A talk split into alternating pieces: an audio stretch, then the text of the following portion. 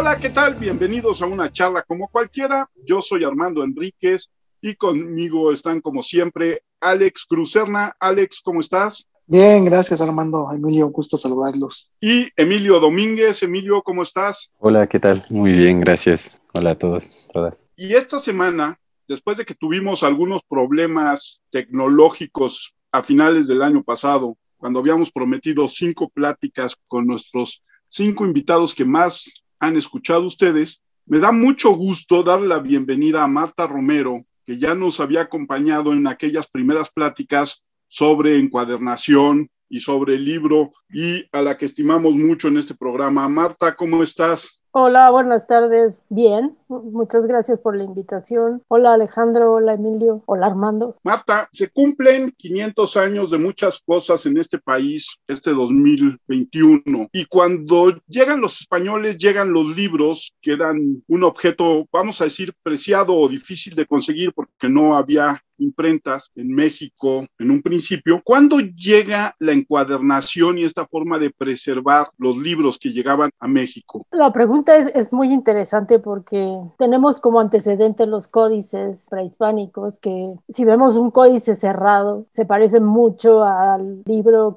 al que estamos habituados a ver. Sin embargo, pues no era propiamente un sistema de encuadernación como tal, pero sí lo podemos considerar como un libro porque finalmente era un sistema de registro, ¿no? y cuando llegan los conquistadores, que no solamente llegaron españoles, sino llegaron también europeos de otros países, bueno, mayoritariamente los españoles, ¿no? Se dan cuenta que los indígenas tenían un sistema de registro que era complejo y que para ellos pues el valor del libro no solo como una medida de, preservación del conocimiento, sino también como un medio de difusión de ideas, no les era desconocido. Entonces, con todo lo que ellos consideraban que los indígenas podían tener como idolátricos o como supersticiones o como mágicos, pues destruyeron todo. Sin embargo, si se dieron cuenta que el destruir los libros pues podría ser un gran error, porque necesitaban saber de la cultura indígena para poder poner o sobreponer la nueva cultura que venía de Europa basada en un catolicismo recalcitrante, casi casi.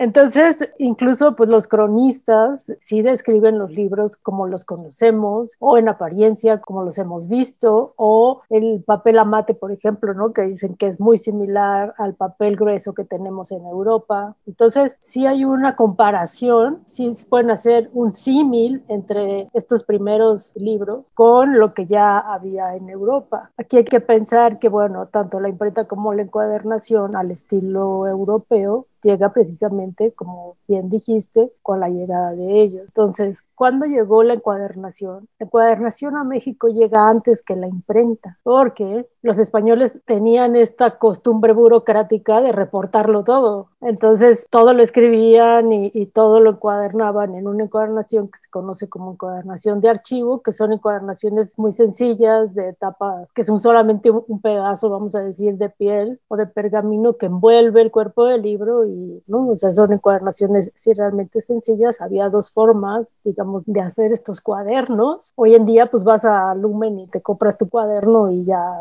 no pasa nada, ¿no? Incluso hay marcas, ¿cuál te gusta más? Si escribe. Bueno, ya estoy haciendo anuncios aquí.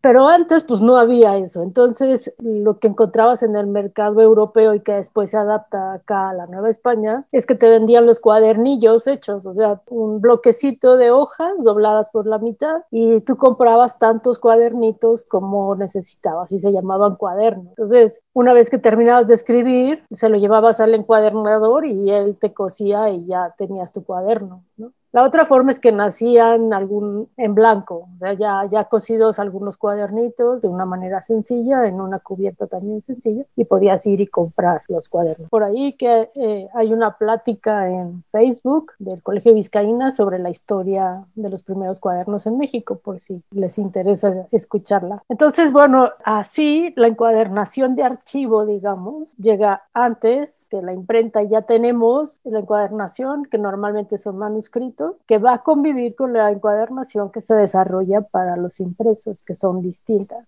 No muy, pero sí son distintas. La imprenta llega a la, la Nueva España en 1539, o sea, realmente muy cerca de la caída de Tenochtitlan. Y esto es precisamente porque ahora sí que tenemos primera imprenta en América, que es la nuestra, el primer virrey y el primer obispo son los que hacen todos los trámites para poder traer la imprenta. Entonces tenemos todo primer, primer, primer. Y según Fernández de Zamora, en su opinión, y yo estoy de acuerdo con ella, la conquista de México fue la primera conquista en la que se utilizó el libro como instrumento de conquista, precisamente porque la imprenta eh, se establece para poder difundir más rápido y catequizar más rápido a los indígenas. Entonces los libros, como bien dijiste, los libros que venían de Europa ni, ni era tan fácil ni eran tan baratos, pues entonces la imprenta aquí se justificaba porque eran muchos, ¿no? Y la evangelización era a través de los libros que no tenían. Entonces aquí había que producirlos. Entonces si vemos los primeros libros, pues son eso, libros que tratan sobre todo de religión, aunque sí se imprimieron libros también de medicina, música, etcétera. Y la encuadernación de estas obras es muy interesante porque si analizamos las encuadernaciones de los primeros impresos mexicanos del siglo XVI, vamos a ver que la encuadernación es en pergamino, como hemos visto muchas en las bibliotecas que tienen fondos antiguos, pero en México no se hacía pergamino. Éramos muy buenos curtidores de cuero, incluso por ahí hay un pleito entre los españoles y, y los mexicanos y que le dicen al rey, oiga, no, o sea, están trayendo los cueros de Nueva España que son de mejor calidad y son más baratos que los nuestros, pues costo-beneficio del asunto, ¿no? ¿no? No estamos vendiendo cueros aquí, ya prohíba que vengan cueros de Nueva España, porque éramos muy buenos en ese sentido, pero no sabíamos hacer pergamino. Y pues ahí aprendemos a hacer pergamino hasta que llegaron los españoles y yo, bueno, la referencia más antigua que he encontrado está en el siglo XVIII. Me falta rascarle más, debe de haber más, pero por lo menos para el siglo XVI al principio, cuando teníamos la imprenta, no teníamos pergamino. Y eso lo podemos ver muy claro en las encuadernaciones que se ve que usaban el pergamino hasta sus últimas consecuencias. El pedazo de la pata que ya nadie usa, ¿no? Ese usaba. Entonces era un material importado, entonces era un material caro, pero los impresos eran libros que se utilizaban todos los días, era el instrumento de trabajo de, de, de ¿cómo se dicen? De los, de los evangelistas, de los evangelizadores. Ajá, sí, gracias, de, de los monjes, de, ¿no? Entonces, en Europa, este tipo de libros se encuadernaba de esa manera. Entonces, más bien aquí los encuadernamos así porque heredamos la tradición europea. Las encuadernaciones, pues en piel y más elaboradas, eran ya trabajos que se solicitaban por encargo, más caros. Entonces, pues nada más algunos los podían pagar, no todos. Y bueno, las encuadernaciones también denotan el estatus del dueño. ¿no? Estas primeras encuadernaciones de libros religiosos, de catequismos con los que trabajaban los evangelizadores, se enfrentaron a condiciones nuevas de medio ambiente, ¿no? Me imagino, y por lo tanto a lo mejor de desgaste o de eh, problemas de hongos en, en, las zonas de la selva. ¿Hay algún registro de cómo lucharon contra esa parte de la encuadernación? Yo creo que sí debió haber habido ah, problemas de, de conservación como existen hoy en día. Hay que pensar que los libros pues viajaban en barriles desde Europa para acá. Entonces, bueno, también qué bichos se importaron desde allá, pues también, ¿no? También digo, si sabemos que los españoles nos trajeron la sífilis, ¿por qué no pensar que también traían hongos en los libros, ¿no? Entonces, pues bueno, yo creo que sí, pero, sin embargo, bueno, viajaban en estos barriles, pero de alguna forma eh, eran barriles de conservación porque transportaban alimentos también secos en, en, esos barriles, ¿no? O las aceitunas o cosas de ese tipo, ¿no? Se transportaban en estos barriles. Entonces, bueno, los libros viajaban, digamos, de alguna manera asegurados en ese sentido. Y sí, hay algunos registros que dicen que algunas bibliotecas sí se abandonaron y pues estaban en mal estado. Sin embargo, hay que pensar que había pocos libros, entonces el uso de los libros pues era mucho más frecuente y eso pues ya no te permite que se deterioren tan rápido. El deterioro que yo he visto en estos libros ha sido más bien por uso y sí he visto también que tienen muchas reparaciones, lo que te dice que eran obras que se usaban por mucho tiempo. Si se dañaba, pues literalmente la componían. Y hay trabajos que sí se nota que lo hizo un encuadernador, o sea, que sí sabía del oficio y hace una buena reparación. Y otras que pues, se ve que lo hizo el mismo padrecito, ¿no? Y ah, bueno, pues aquí le puso Durex casi, casi. eso es muy interesante porque la parte material del objeto te habla sobre el tránsito y la vigencia de los textos también. Entonces, cómo están encuadernadas las obras no es una casualidad. Y si lo vemos en el contexto de creación, sí te va a dar mucha información sobre las condiciones en las que se hizo la encuadernación y sobre el uso de la obra, ¿no? el uso y función de la obra en la sociedad que lo utilizó. Esa parte de la encuadernación me parece que es fascinante, pero a veces se ha obviado ¿no? la encuadernación. Y bueno, contestando tu pregunta, que ya me fui chueco, encontré una referencia de un naufragio que hubo y lo que hicieron fue rescatar los libros que venían en cajas, que eran además los libros de, de Bartolomé de las Casas. Él iba a Chiapas, es un relato muy bonito si quieren leerlo, porque además si te cuentan todas las peripecias y, cómo la pasaban en los barquitos, ¿no? Y sales el que pueda, pero bueno, naufragan y los libros que venían en cajas pues empiezan ahí a flotar en el mar y valga medio. Entonces pues los hermanos recogen los libros y les quitan las tapas y los ponen a secar, los lavan porque algunos estaban llenos de lodo, entonces bueno, los lava con agua clara, ¿no? que agua de río, pues, y los ponen a secar y pues así los conservan. Y esas mismas acciones que estamos hablando, siglo XVI, son las que se hicieron en el aluvión de Florencia en 1965. Entonces, pues, en mi opinión es como, digamos que el origen del primer manual de rescate. ¿no?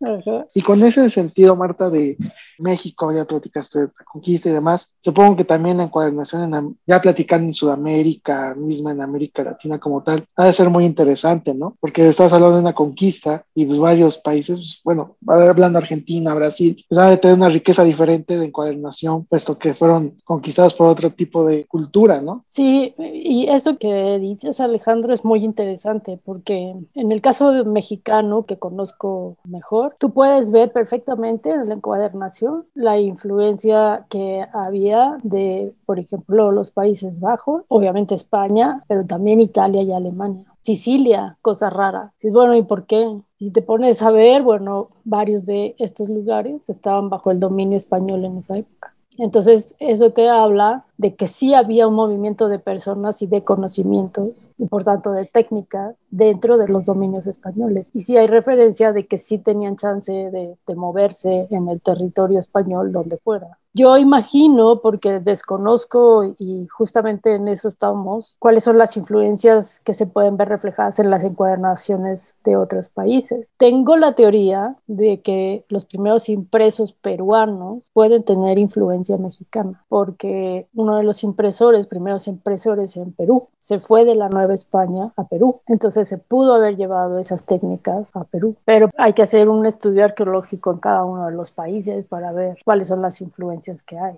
Claro que pues, habría que ver primero, no sé, las encuadernaciones de los países conquistadores para ver cómo se reflejan en los conquistados porque también es muy interesante ver que, por ejemplo, otra vez el caso de México, pues el papel, por ejemplo, no era un material fácil de conseguir, todo venía de Europa. Entonces se adaptaron y se adoptaron los materiales nativos. Entonces hemos encontrado papel amate en algunos elementos de la encuadernación en lugar de un papel europeo, pero sí en elementos que son elementos que tienen una función eh, definitiva en la estructura del libro, pero no están a la vista. Entonces, eh, ahí a mí se me hace que es un poco truculento el asunto porque pues queda debajo de todo, entonces pues no ves que usaron el amate, ¿no? Pero sí ese material te dice que esa encuadernación, aunque tenga toda la influencia europea, fue hecha en México, porque no es que se llevaran el amate para allá, ¿no? Entonces, bueno, también hay rasgos en la encuadernación que te pueden hablar del origen de la encuadernación. ¿Esa era tu pregunta? Sí. Sí, a mí se me antoja mucho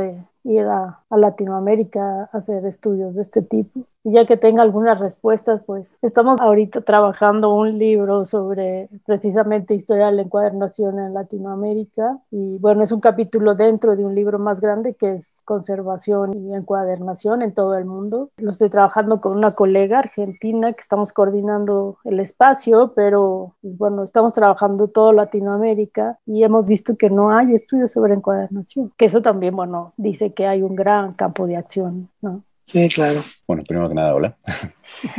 Eh, mi pregunta va, va, un poquito más dirigida a lo que está pasando actualmente, ¿no? Me gustaría saber si hay nuevas tendencias en cuanto a la encuadernación y con esto me gustaría agregar lo que dijiste hace un rato, que tal cual el libro era como un sistema de registro, ¿no? Entre otras cosas, claro. Y ahora que, que están estas tendencias como de literatura expandida, de inventar nuevos alfabetos, cosas por el estilo, simplemente por diversión o por cuestiones artísticas, me pregunto cuál es el papel de la encuadernación, con libros objeto, con libros un poquito más, no sé cómo llamarlos, pero contemporáneos tal vez, ¿no? Que entren o que exploren otras cosas y que no se queden nada más en ser un sistema de registro tal cual, que al final de cuentas lo es, pero que busca otras cosas, pues. Gracias por la pregunta, Emilio. Es muy interesante porque en general en la producción del libro la encuadernación siempre va al final. Entonces se termina el texto, se imprime, bla, bla, bla, pero la encuadernación rara vez se considera dentro del diseño del objeto, por así decirlo. Cuando se introducen las máquinas, ya después de la revolución industrial, el editor entonces empieza a involucrarse un poco en la encuadernación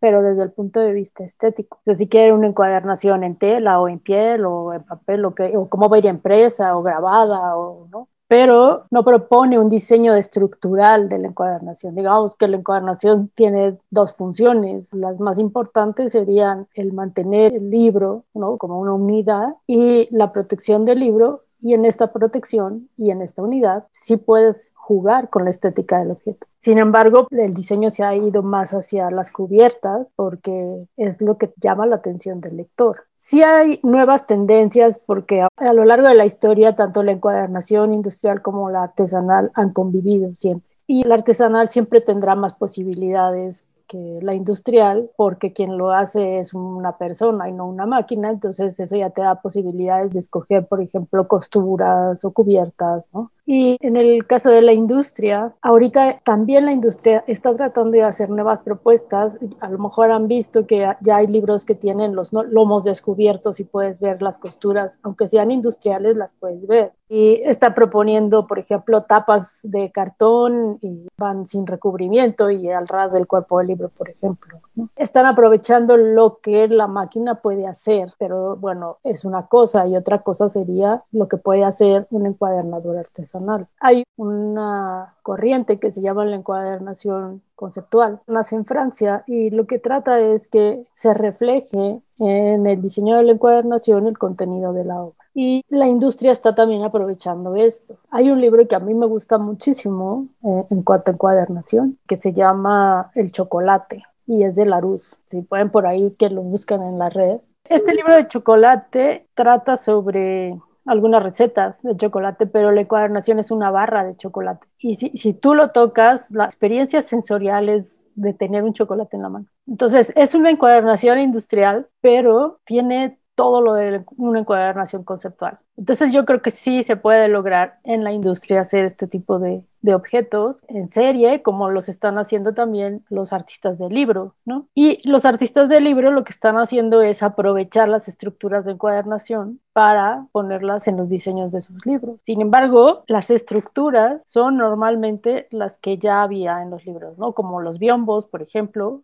que, pues, bueno, ya vimos vienen desde los códices y si nos vamos más atrás, pues desde los primeros libros, eh, las encuadernaciones en túnel, siglo XIX, las hojas desplegables que han existido toda la vida en los mapas, en los atlas, etcétera, por ejemplo. El pop-up, que bueno, el más antiguo que se conoce, siglo XVI. Sí, son estructuras que ya hemos tenido, aunque sí con nuevas propuestas en el uso de la estructura.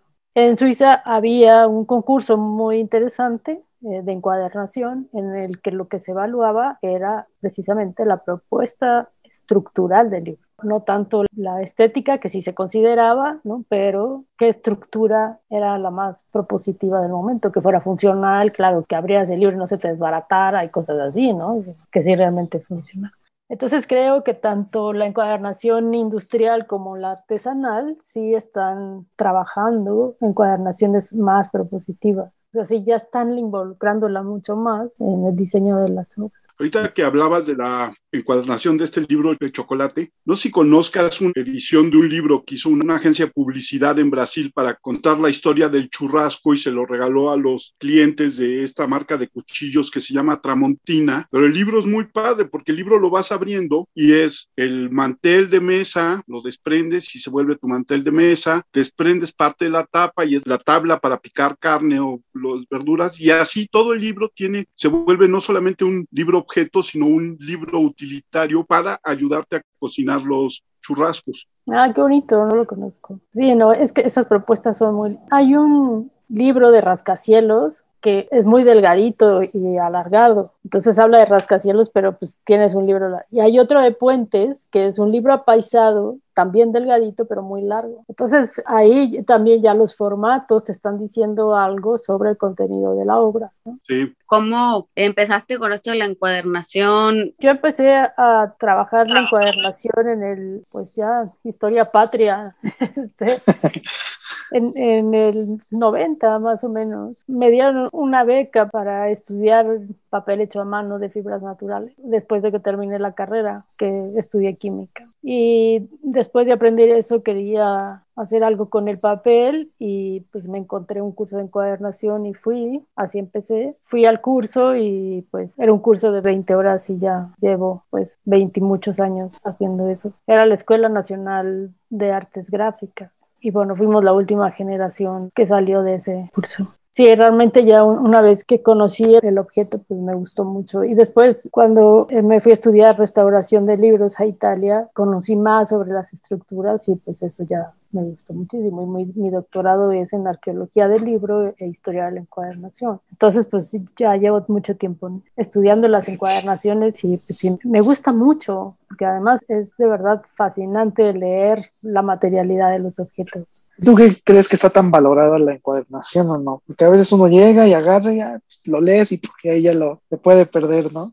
Pero sí está muy valorada la encuadernación aquí en México o no. Yo creo que depende, depende del el área en la que preguntemos, ¿no? Esa pregunta es muy interesante, Alejandro, porque la encuadernación siempre se ha visto como un, digamos, algo añadido al objeto, no parte del objeto. Entonces, si se daña la encuadernación, la cambiamos, la echamos a la basura y ponemos una nueva. Las encuadernaciones que son más decoradas, más bonitas, más llamativas, pues han tenido mucho mejor suerte que las que son, vamos a decir, muy ordinarias, ¿no? Sin decoración o que hay muchas o justo lo que dices, o sea, la encuadernación que vemos así de todos los días, pues igual y no le damos ese valor, sin embargo sí lo tiene porque es parte del objeto, o sea, el objeto nace con eso, ¿no? O los objetos antiguos que tienen pues, sus primeras encuadernaciones o encuadernaciones de época, que también son valiosas, aunque veamos muchas iguales, porque a la hora de que la abres, ninguna encuadernación es igual, no es cierto, se ven iguales, pero no son iguales. Incluso te podría decir que las encuadernaciones industriales tampoco son iguales, aunque se parecen mucho en muchas cosas, porque va a depender mucho del uso que se le dio al objeto también,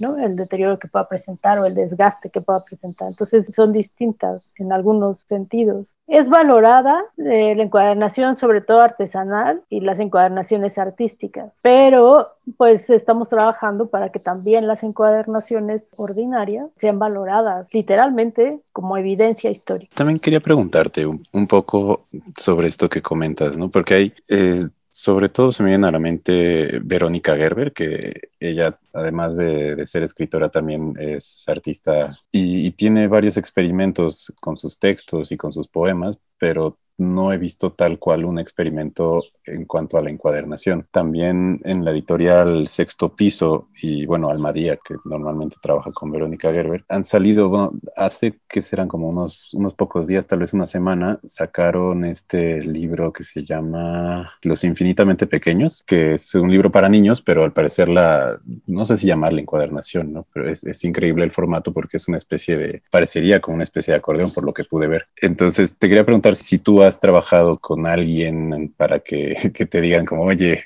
es que se me antojó hacer un, libro con una propuesta diferente de, encuadernación y, si nos puedes contar un poquito de eso. Sí, hemos trabajado con algunos artistas de libro. Ahí pues te cambias la cachucha, ¿no? De ser el creativo a ser el ejecutante, que no es lo mismo, ¿no? Cuando tú tienes la idea y tú haces el libro, a que tú eres el que ejecuta la idea que tiene el creador. Entonces, bueno, eso también hay que aclararlo cuando estás como encuadernador creativo cuando estás como colaborador, ¿no? Como técnico, literalmente. Sí hemos trabajado en ese tipo de proyectos. Como puedes tener muy buenas experiencias, puedes tener otras que no son tan buenas, porque hay gente que sí tiene muy clara, hay artistas que tienen muy claro qué es lo que quieren de su libro y es más fácil terminar el libro como lo tengan en mente o lo más parecido posible a lo que tengan en mente cuando te piden asesoría técnica antes de imprimir, por ejemplo porque entonces tú puedes armar la estructura y decirle lo que necesita hacer para poder lograr eso que quiere hacer. Y en ocasiones hemos recibido también ya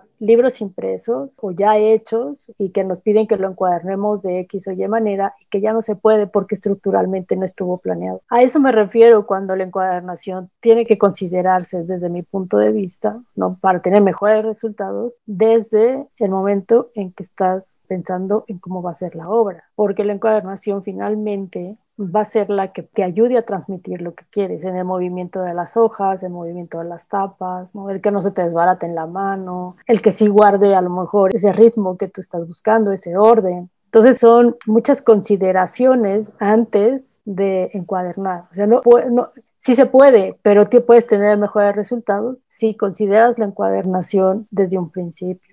En el taller Hace Encuadernación tenemos un proyecto editorial que se llama De atrás para adelante, que creo que ya lo hemos comentado. Ese proyecto va dirigido precisamente a libros de artista que se puedan hacer de manera bueno, hacer tirajes más largos que lo que normalmente se hace en un libro de artista, pero el proceso es al revés. Partimos del diseño de la encuadernación y entonces se le invita al diseñador que dice cuánto espacio hay para texto y entonces invitamos al autor y el autor es el último en la fila en lugar de ser el primero. Entonces, eh, bueno, eso ha traído algunas cosillas con los autores que eh, no dejan de ser la prima valerina, pero a los autores no les gusta que les digas tienes tres hojas. Entonces, pues eh, con los que hemos trabajado han entendido el proyecto y han apostado al proyecto y, hemos hecho obras muy divertidas. En el momento que tú ves la obra, no te das cuenta que fue primero la encuadernación y luego el texto. Eso no, eso no pasa, pero nosotros lo sabemos y eso es lo importante.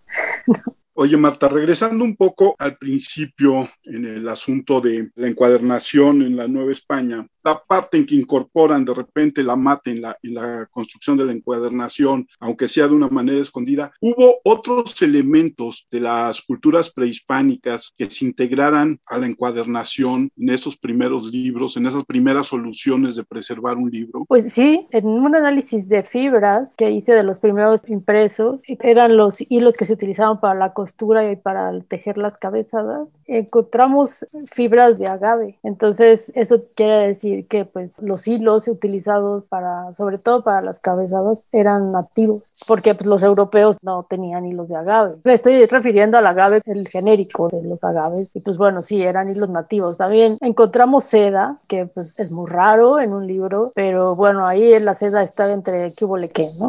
Y encontramos algodón, que pues aquí se producía mucho, muchísimo y de muchas variedades, pero también los europeos tenían, entonces habría que hacer estudios mucho más profundos sobre el algodón para determinarlo. Conforme fueron pasando los siglos, se puede hablar que se creó durante la colonia, un poco en los años de independencia, una escuela o un tipo de encuadernación mexicana. Yo creo que el siglo XVI, que fue cuando entra la encuadernación como un oficio nuevo, que además en la Nueva España no se podían hacer los oficios que a uno se le ocurriera, o sea, sí tenía que pasar por todo un proceso de educación, ¿no? Entonces, en el caso de la encuadernación, pues se justificó porque llegaban libros encuadernados o no de Europa y necesitaban o ser reparados o ser encuadernados. Luego se establece la imprenta y luego necesitaban libros para la evangelización y la educación y luego todo el material de archivo que se estaba produciendo y se empiezan a establecer las nuevas bibliotecas. Entonces eh, el servicio se necesitaba.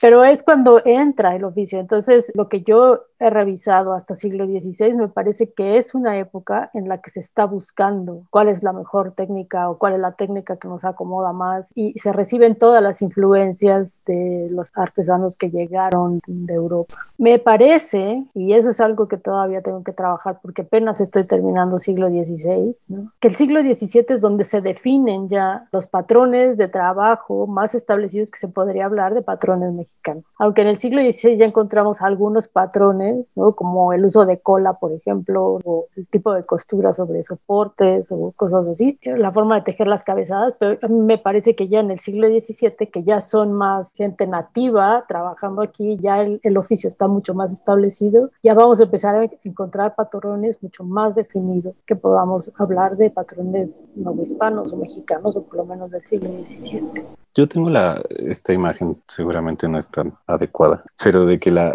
en, general la literatura no ha cambiado pues, su formato desde casi casi que inició, ¿no? O sea, una vez que empiezan a surgir los libros y la imprenta se mantiene como esta disciplina igual, ¿no? A través de, del tiempo y, y, ahora platicando contigo me, me, pregunto si, si es porque justamente la encuadernación, o sea, no, no quiero trivializarlo, ¿no? Pero el formato en el que se presenta ha sido el mismo todo el tiempo y la encuadernación no ha tenido su debido lugar por lo tanto no se puede explorar de otras maneras o, u otras maneras para presentar lo que es la literatura, ¿no? O, una historia o como esta disciplina. No sabes si me podrías hablar un poquito de esto.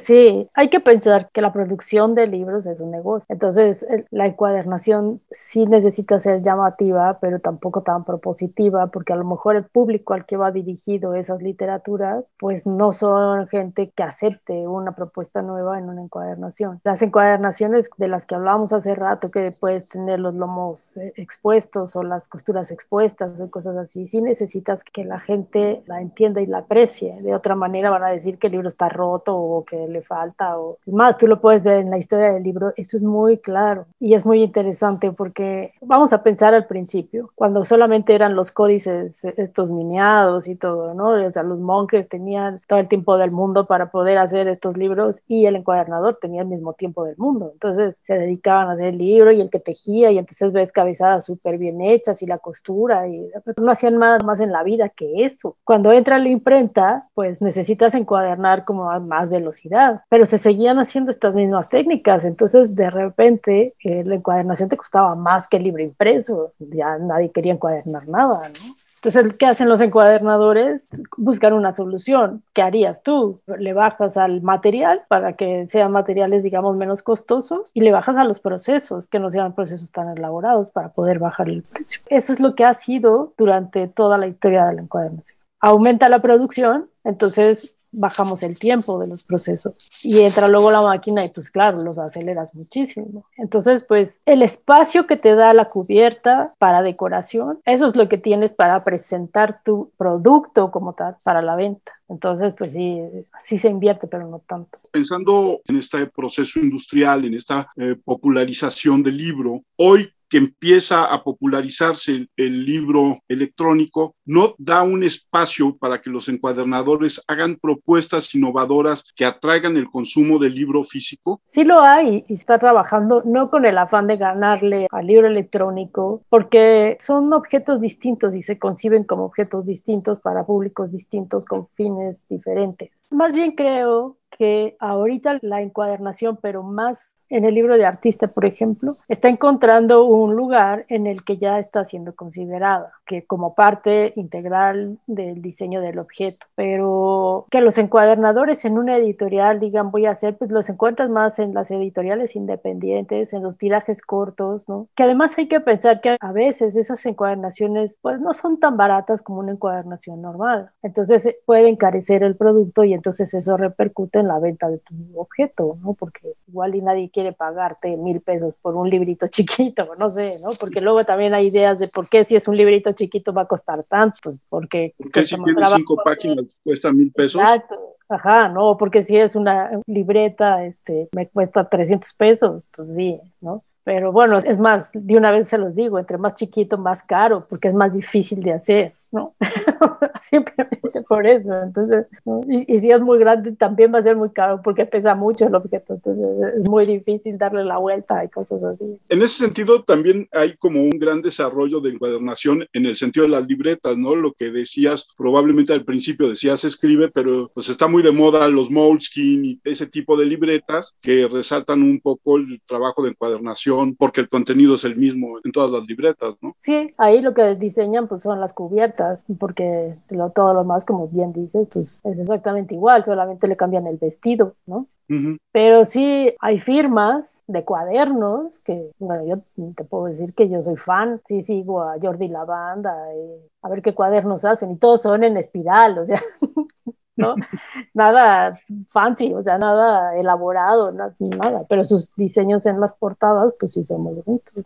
Preguntarte, ahorita que las acabas, las habías comentado del libro de la historia de la coordinación América Latina, ¿cuál es la finalidad de hacer ese libro? ¿Qué es lo que se busca dejar en, impreso en ese libro para que la gente lo consuma? Es un libro que está coordinando desde Inglaterra y lo que busca es reunir en un espacio pequeño las historias de la encuadernación de cada región o país, pero a partir de sus cambios estructurales y la historia de los procesos de conservación de encuadernaciones que hemos tenido en los distintos países. Entonces, digamos que tendrías dos historias paralelas. Una es la historia estructural de la encuadernación y la otra es la historia de la conservación de las encuadernaciones. Me parece que el proyecto es muy ambicioso Digo, incluso el hecho de dar pues un espacio a América Latina todo completo, pues no. Sí, claro. Digo, afortunadamente para el caso, pues hay poca información, pero si lo quisiéramos hacer como Dios manda, pues son muchos países para un solo espacio concentrado. Me parece que América Latina da en sí mismo para un libro. Y no dudo que pase en todos los países, porque cada país, en cada región,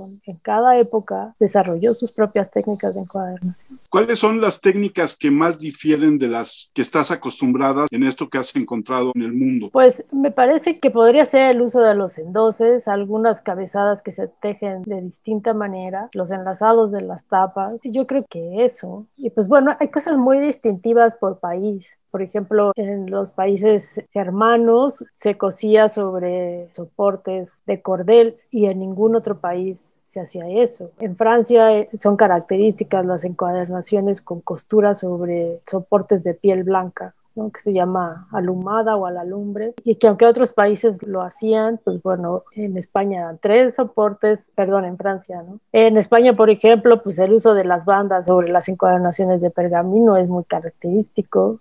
Bueno, las tenemos aquí también, pero por influencia española. Ahorita estoy haciendo un estudio que está, para mí, se me hace muy divertido porque estamos estudiando las encuadernaciones de los em, impresos europeos del siglo XVI que llegaron a México. Y a partir de las características de la encuadernación, sin ver qué obra es, sino simplemente dónde se imprimió, es posible recrear la ruta de tránsito del objeto que se imprimió, por ejemplo, en Francia, se cosió en España, se desvistió en España antes de salir y llegó a México, sí cosido en España, pero desnudo y aquí se le puso la tapa. Entonces sí puedes saber por dónde anduvo el objeto hasta que llegó a una biblioteca novohispana. Y es, eso, es, muy interesante, ¿no? Ajá, es increíble, es increíble. Porque luego vas a las fuentes y lees y dices, ah, pues sí, fulano le vendía a quién sabe quién y no sé qué, y entonces, mm, y sí, o sea, te coincide la historia, sí, divino, perfecto.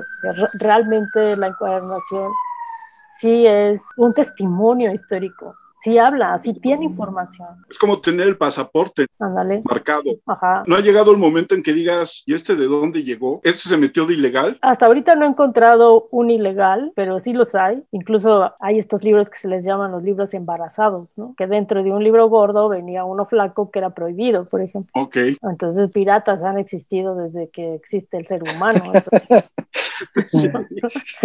no, es muy difícil. O también libros, estaba, libros que estaban en los índices de libros prohibidos, pues les cambiaban las portadas por libros que sí estaban admitidos y pues bueno, pasaba, porque nadie se ponía a leer, nada más veían la portada, ah, sí, está bien. Clásico burocracia, ¿no? Nadie lee el contenido, ah, es la portada, ah, sí, pasa. Ajá, sí, O bueno, yo no dudo que pues hay uno sobre otro, una lanita y bueno, sí, también pasa, ¿no? Sí, y los libros de Oriente tienen diferencias en sus estructuras, sí. encuadernación. Sí, los orientales son muy interesantes porque la estructura de la encuadernación está muy ligada a las características del cuerpo del libro de su papel. Las más comunes pues, son estas que tienen la costura por fuera, ¿no? Que están a cuatro puntos y se ven muy unidas aquí y acá. Eso lo puedes hacer porque su papel es muy suave y es como muy cadencioso, ¿no? Entonces da la vuelta perfecto. Tú trátalo de hacer en un bond y va a fracasar, ¿no? En cambio estos pues sí, funcionan muy bien.